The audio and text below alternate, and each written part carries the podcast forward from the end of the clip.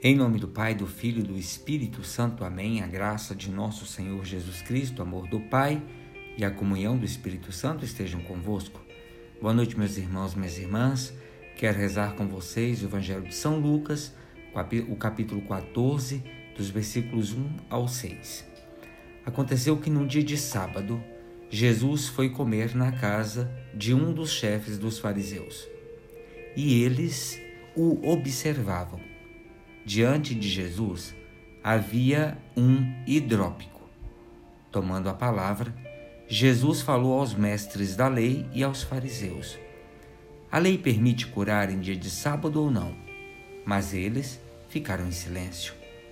Então Jesus tomou o homem pela mão, curou e despediu e depois disse-lhe: Depois disse-lhes: Se algum de vós tem um filho ou um boi que caiu num poço, não o tira logo, mesmo em dia de sábado?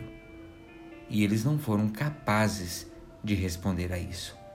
Palavra da salvação, glória a vós, Senhor.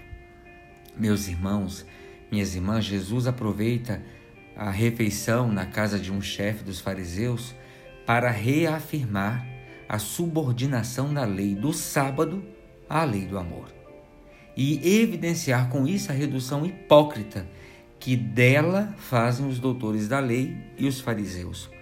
São Lucas ele sublinha como a atenção de todos está centrada em Jesus. Todos observam. É mais uma vez que Jesus, como no caso é, da mulher curvada, é Jesus que toma a iniciativa.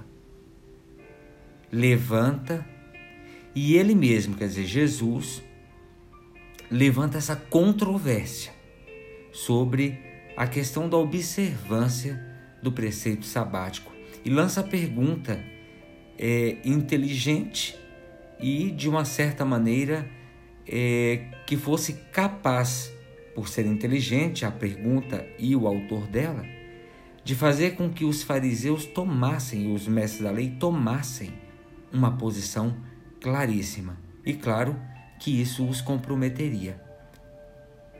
E diz: é permitido ou não curar ao sábado?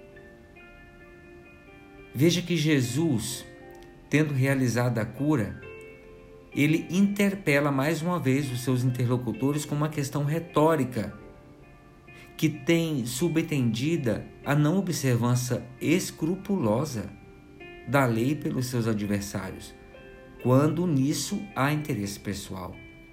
O silêncio que a gente escuta na narrativa, engraçado porque o silêncio que a gente escuta, e é isso mesmo, na narrativa, com que reagem às perguntas de Jesus, torna clara a incapacidade de impugnar os argumentos do Mestre, quer dizer, de Jesus, e as insuficientes razões com que eles, os mestres, os doutores da lei e os fariseus, defendem a partir da sua interpretação da lei.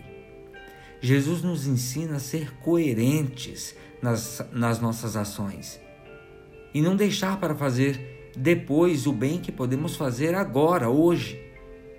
Desse modo, ele nos dá exemplo de como permanecer firme nas horas em que precisamos enfrentar todos os olhares e críticas a fim de tirar alguém da adversidade.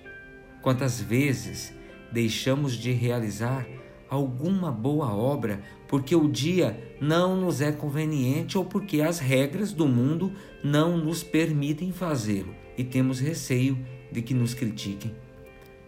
Quanto medo nós temos hoje de ajudar alguém porque podemos estar caindo em alguma emboscada. Nem sequer paramos, meus irmãos e irmãs, para escutar as pessoas quando estamos na igreja ou muito ocupados, ocupadas na nossa oração. Mesmo já tendo descoberto o reino de Deus e de querer servir ao Senhor, nós ainda damos muito crédito às normas dos homens e aos comentários das pessoas que observam as nossas ações.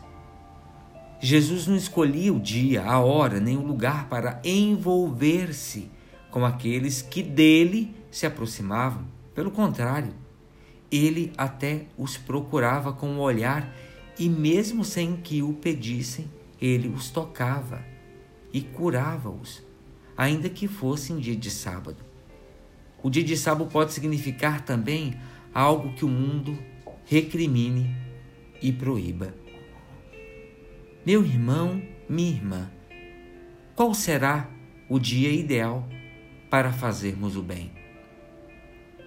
Jesus, Mestre Divino, mediante tuas atitudes aprendemos que não há nenhum dia em que seja proibido fazer o bem.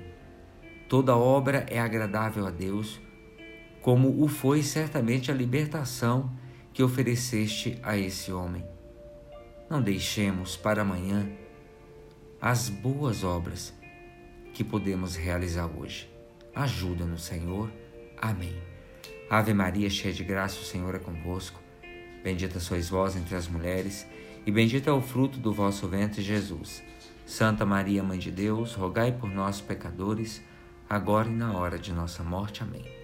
Pela intercessão da bem-aventurada Virgem Maria, do seu esposo São José, de, de Madre Teresa de Calcutá, desça sobre cada um de nós a bênção e a proteção de Deus Todo-Poderoso, Ele que é Pai, Filho e Espírito Santo. Amém.